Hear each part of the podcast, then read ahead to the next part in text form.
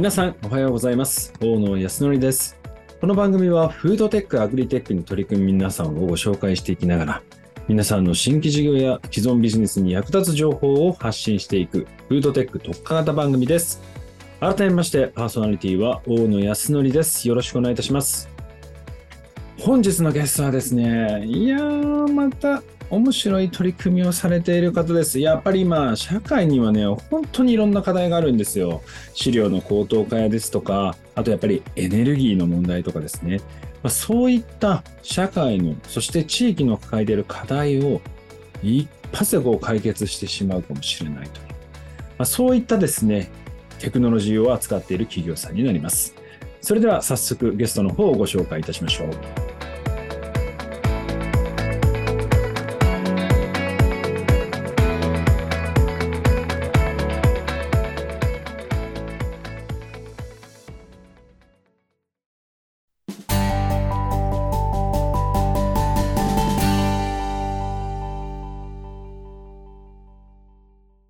い、えー、本日のゲストはですね、株式会社ビオストック代表取締役社長の熊谷智隆さんにお越しいただきました。よろしくお願いいたします。よろしくお願いいたします。このあの、ビオストックという会社なんですけれども、今、どんな事業をされている会社になるんでしょうか？そうですね。あの、まあ、一言で言うと、その資源循環を通じて、まあ、地域の資源を地域に戻していくと。まあ、それによって地域に力をつけていくというところを目的に、今、事業を展開しております。なるほど。今日はそのですね、資源循環のところをちょっと中心ですね、お話聞かせていただきたいなと思っておりますので、本日はよろしくお願いいたします。よろしくお願いいたします。まずこの、ま、ビオストックという会社なんですけれど、NTT グループの会社さんになるんですか？そうですね。あの、NTT 東日本と、あと、ま、資源循環の一つであるこのバイオガスのコンサルタント会社であるバイオマスリサーチという会社と合弁で作った会社です。なるほど、なるほど。合弁で作られた会社なんですね。で、今、まあ、事業としては、えー、超小型バイオガスプラントと、あと、えー、インダクションライト。はい。ですかね。あとは、まあ、えー、まあ、農場ですとか牧場向けの無線 LAN 構築みたいな、大きくけどこの3つで、まあ、今非常に力を入れていらっしゃるのが、この超小型バイオガスプラントというような形になる。そうですね。あの、まあ、超小型もそうですし、まあ、もう少し大きいですね。例えば、あの、畜産の糞尿向けのバイオガスみたいなものも取り組んでいるんですが、今非常にあの、あの、世の中の皆様からお問い合わせいただくのが、その超小型バイオガスプラントですので、なるほど。そちらに力も入れております。まだ多分、リスナーの方とかでもちょっと知らない方もいらっしゃるのかなと思ってはいて、この超小型、まあ、バイオガスプラントなんですけれども、具体的にはどういうサービスを展開されているものになるんでしょうか？あの、まあ、バイオガスプラントというのは、まあ、皆様どこまでご存知かというところではあるんですが、まあ、簡単に言うと、まあ、いわゆる有機廃棄物、うん、まあ、食品生ゴミだとか、あとは畜産の糞尿だとかですね。まあ、そちらの方をメタン菌を使ってですね、発酵させて処理をしていくと。で、そこの過程でバイオガスというエネルギーを取れるというところと、うん、最終的にはあの、残った残差としてですね、液体の肥料となるという非常なあの、まあ、いわゆる本当に資源循環そのものというところなんですね。で、実はその超小型というのが、まあ、今までバイオガスというのは非常にあの大きな、まあ皆さんの想像すると本当にあのプラントというものだったんですね。はい。で、それを、いわゆるそのコンテナに収まるようなサイズで提供できると。まあ、それによってあの、都市部とかの生ゴミとかも処理をできる。まあ、そういうようなコンセプトでございます。なるほど。確かに私のもうイメージで、こう、こういうバイオガスプラントってなると、設備がね、こう大きいイメージなんですけれども、まあ、コンテナという形になると、まあ、ある意味、まあ、ユニックみたいなものでこう釣り上げて、まあ、そのまま簡単に設置できるので、きっと、おそらく、その、工数といいますか、を、あの、利用するまでの時間もだいぶ短いのかなと思うんですけど、その辺はいかがですか？いや、おっしゃる通りですね。まあ、本当にあのプラントというと、本当に整地から始まって、うん、もう構築に大体もう2年とか3年がザラなんですけども、うん、まあ、今回のバイオガスプラントで言うと、まあ、工場でですね、まあ、いわゆるユニットを作って持っていくので、最短で大体2日ぐらいで設置が完了すると。ほー。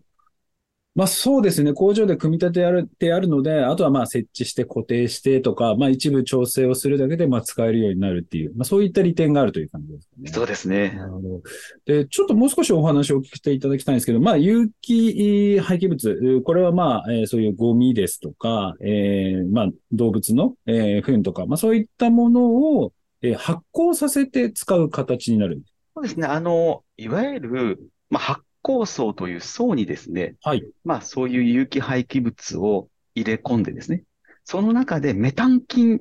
というですね、菌に使っても発酵させて処理をしていくと。まあ分解させていくという方が近いかもしれないですね。なるほど。で、そこでバイオガスを発生させ、まあそのエネルギーっていうのを使いながら、例えば、えー、電気に活用したり、えー、はたまたそれを使って、まあ、お水を温めたりっていうような形で、まあ活用できると。おっしゃる通りです。でもこれ本当にあの、すごく良いなと思ったのが、やっぱりエネルギーコストというものが、やっぱり今非常に高くなってるじゃないですか。だからそういった部分で、この廃棄物を活用しながら、そのエネルギーをこう生み出して、少しでもその削減ができるというところと、あともう一個私がすごいなと思ったのが、その発酵層からその出てくる、その消化液っていうんですかね。はい、これがだから、それが肥料としてこう活用できるようになると。はい、いや、まさにそうなんですよね。はい。これは、いや、すごいですよね。今までやっぱりそのエネルギーカットのですね、見られ方が非常に、まあ、強いソリューションではあるんですが、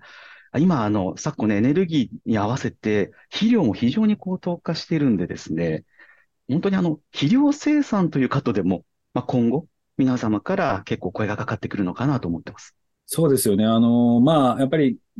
この今後肥料というものはどう内製化していくのかっていうのは、まあ、国にとっても非常に重要な、まあ、課題になってきてますので、まあ、国内で少しでも作れる、しかもそれを地産地消、自分たちのところで作れるというのは、すごく利点といいますか、これからの多分日本に求められているものなんだなとは思いますね。いやそうですよね。あの国の方でも、うん、あのね、有機作付け面積をものすごく広げていこうというあの計画をドーンと打ち出されてますけども、結局有機といったときに、じゃあそういう肥料ってどこにあんだいというとですね、あの、今無駄にあの処理している、まあそういう意味では畜産糞尿も含めてですね、あの、うまいこと処理をして作っていかなきゃいけないなと。まあその一つの出口としてもバイオガスという使い方はあるかなと思ってます。なるほど。ちなみにこれあの、消化液の部分なんですけど、まだ肥料化はこれからという感じなんですかね？あのですね、もう、もう、あの、全然、あの、使われていて、まあ、そういう意味では、まあ、あの、世の中のバイオガスプラントっていうのは、もともとあの、畜産糞尿処理というところから結構あの、広がっていてですね。なるまあ、あの、ドイツとかだと1万機とかあったりもするんですが、日本だと北海道中心に百数十機今あってですね。そこではその消化液を牧草地にバッと撒いて、あなるほど。はい。有機の草を作ってやると。これはあの、まあ、有機廃棄物を入れるとき、それでそれをさらになんか粉砕するような、えー、粉砕機みたいなものを、まあ、活用するっていう事例もあるのかなと思うんですけれども、これはあの、お客さんがそれぞれ、その、例えば、えー、そういう動物の糞などに使いたいとか、こういう廃棄物に使いたいっていうものに応じて、この辺も組み合わせしていくっていう感じなんですか？あ、おっしゃる通りですね。あの、まあ、大きく言うと、畜産糞尿を処理するものと、いわゆる、あの、食品廃棄物を処理するもの。まあ、それぞれの原料の量が全然違いますので、あの、今回のその超小型というのは、主に食品廃棄物の方が当てはまるような話かなと。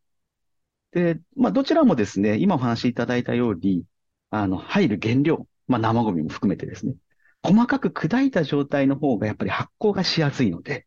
まあ、そういう意味では前処理として、そういうような装置も組み合わせていくと。まあ、そういうようなイメージです。なるほど。まあ、あの、まあ、こういうもの、まあ、こういうこう循環型の取り組みっていうのはおそらくまあ今後拡大してくるのかなと思うんですけれども、まあ、この作る過程の中で、例えば、えー、集めてきたものを、こ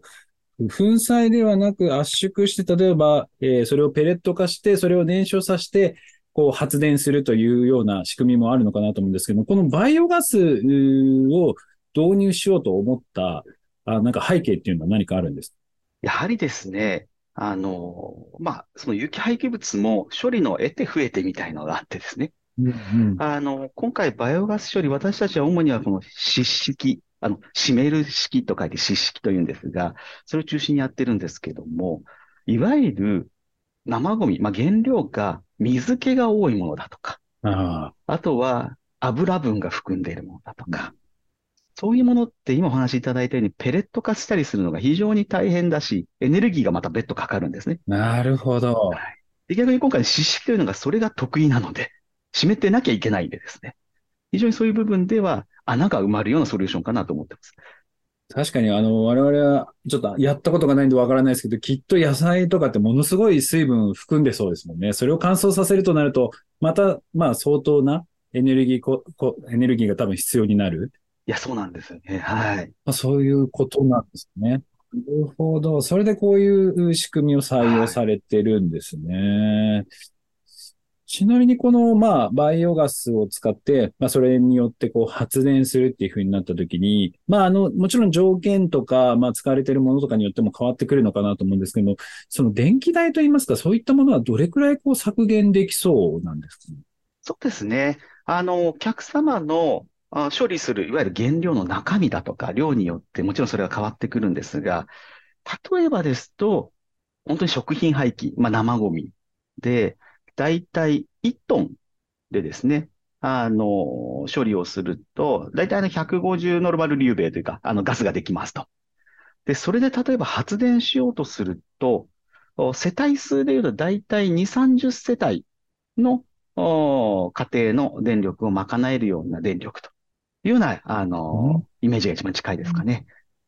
なるほど、なるほど。あ、でもかなりの発電量ですよね。まあそうですね。あの、再生可能エネルギーの世界の中では、あまり発電量の効率はいい方ではないんですけども、うんうん、どちらかというと、その廃棄コストを落とせたりだとかですね。まあ今まで燃やして、運んで燃やしてたものが、その場で処理できることによって、廃棄コストが下がったりだとか、あとはあの、燃やさない、運ばない、まあ、その場で処理できる。なので、CO2 の発生率が、発生量がすごく下がるので、はい。そういう意味では経済性と環境性、どちらとも備えているかなと。確かに、これはすごくいいのは、そのコンテナ型で地元、自分のすぐ近くに設置して、そこでもう完結できるっていうところが、かなりメリットですね。いや、おっしゃる通りなんですよ。で普通だと、それを加工するための場所に物理的に移動するってなると、まあ人も、それだけ CO2 も排出するし、それでコストが高くなって結局、実証実験はできるけど、ビジネス化しないみたいな、そういうモデルになってるのが多いのかなっていう気がする中、このコンテナ型で、小スペースでそこで一気通貫でっていうのは珍しい気がするんですけど、やっぱ国内ではこういうの珍しい方になるんですそうですね。あの、まだまだ、あの、これから伸びていく市場だと思っていて、国内でですね、もうあの、こういうように実際あの販売しているというか、あ事業さんは非常に少ないと思います。なるほど。いやいやいや、これはでもすごいですね。あと、ちなみにその、まあ、えっ、と、1トンの、まあ、ゴミとかから、その、排排出というか出てくるその、まあ、肥料といいますか、消化液っていうのはどれくらい出てくるものなんですか？あの、消化液については、まあ、的には投入した原料とほぼ同じような量が出てきますので、ほー。なので、あの、例えば1トンの、あの、原料を入れれば、だいたい1トン近い量が出てくると。なるほど。いやでも今お話聞いてるだけでも非常にワクワクする事業プランなのかなと思うんですけれども、そもそもこの事業というものを作ろうと思った背景っていうのはどういうところがあったんですか？あの、私もですね、NTT 東日本の、まあ、あの、いわゆる、企業内ベンチャーとして今立ち上げているんですが、もともとあの、社内でですね、地域活性化するには何をすればいいのかというようなワーキングを起こしていて、まあ、その中で、いわゆるあの、一次産業の中でも大きいその畜産のですね、あの、酪農畜産の課題を捉えたときに、糞尿処理を何とかしなきゃいけないというところから、このバイオガスというソリューションに出会ったんですけども、実際の事業を進めていくと、まあもちろん畜産糞尿のですね、あの課題ももちろん並行しているんですが、結構その都市部の食品残差処理にも使えないかという声を非常にいただくようになって、うん、そうなると、小さいものじゃないとなかなか置けないし、でゴミが発生する、そのとこになければいけないと。まあそこはポイントだと思いますので、そうしたときにこの超小型というようなソリューションにたどり着いています。なるほど。まあ、その時に、まあ、こう一緒にやっていくそのパートナーっていうのが非常に重要だったかなと思うんですけども、この、その、まあ、バイオガス発電に関するノウハウを持つ企業さんっていうのは、どのようにこう見つけられたんですか？まあ、そうですね。あの、例えば今、あの、同じ東日本と協業しているバイオマスリサーチさんとかは、本当にあの、ウェブからですね、いろいろ、あの、Google に教えてもらって、でも、あの、会いに行くというか、っていうところですし、あの、超小型のプラント、あの、この構築のノウハウを持っているのは和歌山のバイオスさんという会社様なんですが、そこは、あの、いわゆるあの、ビッグサイトとかで行われているショーでですね、こう、探しに行ってお会いしていると。まあ、本当にあの、地道なところから積み上げていってます。なるほど。いや、熊谷さん結構積極的ですね。すごいですね。そのウェウェブから問い合わせをするという。そうですね。まあ、あの、社内ベンチャーであるがゆえな自由さもあると思うんですけども。あの、NTT 東日本の中では、その結構社内ベンチャーみたいなものは最近立ち上がったりしてきているものなんですか？そうですね。あの、本当にここ3年ぐらいですね。あの、例えば大規模な施設園芸をやる会社だったりだとか、あの、ドローン、国産のドローンを提供するような会社だったりとか、はい。ちょっとね、毛色変わると、あの、e スポーツで、はい、まあ、地域創生をしていくような会社だったりとか、あ確かに。あの、様々広げていますね。最近確かによく出てきてますね。そうですよね。まあそういった形でこう、まあ登場してきて、まあこういう、えー、新しいサービスが出てきていると思うんですけど、一番まあ大事なのかなと思ってるビジネスモデルのところなんですけれども、これまあこういったまあコンテナサイズのこのバイオガスプラントをそのまあ生産者が導入する場合は、どういったコスト体系になるんですか？そうですね。あの、まあ、お客様の、まあ、用用途というかご要望に応じて区区にはなるんですけども、あの、基本的には、あの、私たちの方からですね、あの、このプラントの構築と合わせて、プラントを管理するシステムもエンベッドしてですね、お客様にご提供すると。で、お客様としては、あの、投資として、えー、ワンショットで導入いただくケースもありますし、あの、リースを組まれてと言われるお客様もそこは様々という形です。なるほど。まあまあ、お客さんによって、まあ、この辺規模感ですとか、その仕様によってもだいぶ変わってくるというような感じですかね。そうですね。あとはその今、あの、お話でありましたけれども、この IoT で全てがこれはトータル的に管理されているというような感じなんですそうですね。まあ、まさにそこが一つのキーだと思っていて、あの、なんで NTT がというところの、まあ、一つのあの技術的なあの接点でもあると思うんですけども、あの、このメタン発酵というのが非常にあの、まあ、やはりメタン菌を飼うという状態なんでですね、あの、管理が難しいと。うん、で、特にこの超小型となると、いわゆる発酵するこの層もちっちゃくなるので、まあ、あの、イメージとしては、皆さん、あの、いわゆるあの、熱帯魚みたいのを飼ったことある方も多いと思うんですが、はい、ああいうのって水槽が小さくなると、非常に飼うのって難しくてですね。何かというと、あの、何かが起こるとすぐ水が汚れて、すぐ魚に影響が出ると。で、今回のこの発酵素も同じで、小さくするがゆえに何か起こるとすぐあのメタン菌に影響が出て、死活化といってメタンが死んでしまうこともあると。なので、そういうものをですね、あの、各プラ、プラントの各パーツにセンサーをたくさんつけていて、最適な発酵を流せるように、えー、自動管理しているようなイメージです。ああ、なるほど。だから小型化っていうのは、そういった技術がないとなかなか実現するのは難しかったんですね。いや、おっしゃる通りですね。あの、実現しても、あの、安定的に運用管理していくのが難しいというイメージかもしれないです。なるほど。ああ、それは気がつかなかったですね。で、あの、これは、例えば私が、その、まあ、工場の生産者だとして、えー、なんか、ゴミをその中に入れていきますと。入れていった後、その過程っていうのが、なんか iPad といいますか、端末で全部見れる感じなんですか？そうですね。あの、例えばですと、どれぐらいの量のゴミ、まあ、原料を入れたのか。で、それによって、あの、今の発酵素が何度に温められてちゃんといるのか。で、それはあの、いろいろですね、原料をこう、まあ、こう、あの、ブレードでこう回していくんですけど、そのブレードがちゃんと回ってるのかとか、そういうのが全体のこう工程が一画面で見れるような、すごく見やすいですね、あの、インターフェースの、サービスになっていて、基本クラウドで全部管理しているので、どんな端末でも見れると。まあ、そういうような状況です。なるほど。それは、あの、まあ、可視化されているというだけで、まあ、判断みたいなものは特に必要ない感じなんですかね？あのですね、えっと、現状で言うと、何かエラーが出るとアラートが上がって、そういう意味では管理している私たちに含めてお客様にも通知がいくと。で、あの、実はあの、この今のその、まあ、お任せバイオガスプラントというですね、見える化サービスなんですが、うん、これもどんどんどんどん今バージョンアップしていてですね、あの、まあ、現状はそのアラート通知なんですが、まあ、あの、ここ1年ぐらいで、例えば今の発行状態がどういうような、まあ、状況なのかというスコアリングをつけたりだとかですね。おで、ゆくゆくは、あの、メタンが、こう、調子悪くなるというのを予見して、こういうことをしてくださいというような予見まで持っていこうというのを今考えていて、メーカーさんと一緒にそういうのは、あの、共同で今研究して、まあ AI とかも使いながらですね、あの、研究しているような、あ今進め方をしています。なる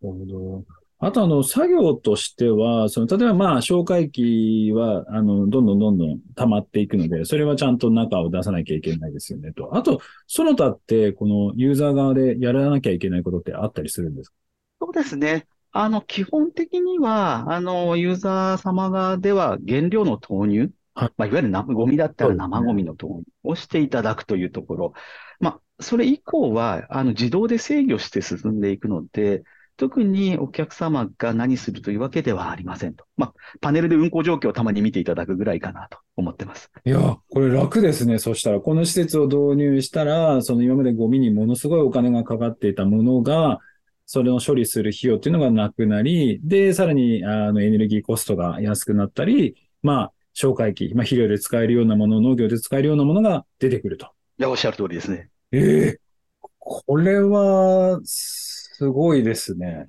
いや、本当にあの、私もね、もともとあの、こういう仕事してたわけじゃないんですけども、本当にこのソリューションに出会ってから、あの、非常に面白いというかですね、うん、あの、本当に捨てるものがないというか、なので、あの、やはりあの、まあ、消化液もですね、都市部だと結局巻き先がなかなかなかったりしてですね、まあ、そういう場合は、あの、浄化して下水に流すケースもあるんですが、まあ、ゆくゆくはですね、こういう部分も、あの、有機肥料として、よりよりですね、あの、使い道を広げていきたいなと思ってます。そうですね。あのまあ、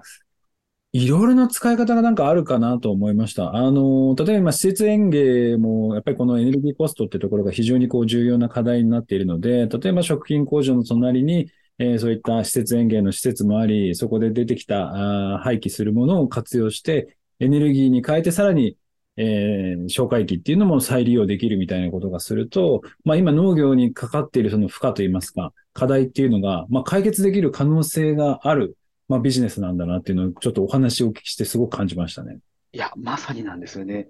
あの、僕たちのその大元のコンセプトとしては、やっぱりあの今まであの大規模集約型だったものを、やっぱり小規模分散していくと。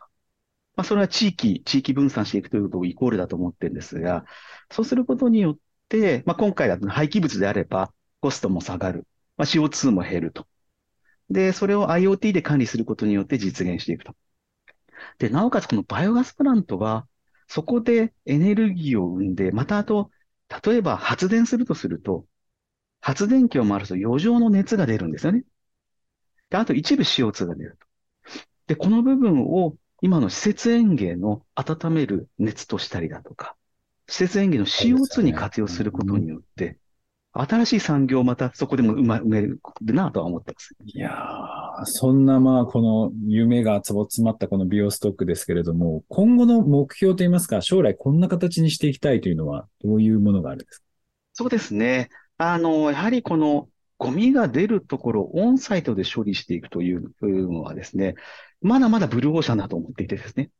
まあ、あの、さらに、例えば今で言うと、だいたい1日1トンぐらい、まあ1トン下るぐらいの量からが大体あの事業モデルとして回ってくるんですが、もっともっと少ない量でも、あの、回ってくるようになればですね、例えば、あの、まあ、食品スーパーの個々のスーパーに置くだとか、大規模なマンションの地下に入れるだとか、まあそういうことによって資源循環を流すこともできてくるので、まあそういうものをですね、たくさん作っていきながら、小さな資源循環、まあそれをまた IoT で特発していくと。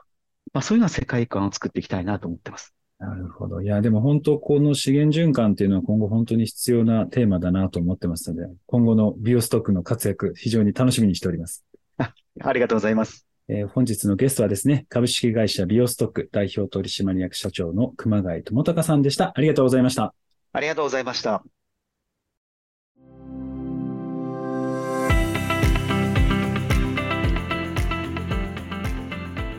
さて、えー、皆さんいかがでしたでしょうか？まあ、本当になかなか面白いテクノロジーを持った企業かなというふうに思うんですけれども、あの、まあ、この循環型、本当に循環型は非常に大事なんですけれども、やっぱり同じようなテクノロジーを持っている人たちがまあまあいる中、まあ、今回の特徴としてはですね、ぱりコンテナ型であったというところがですね、私一番結構こう心に刺さっておりまして、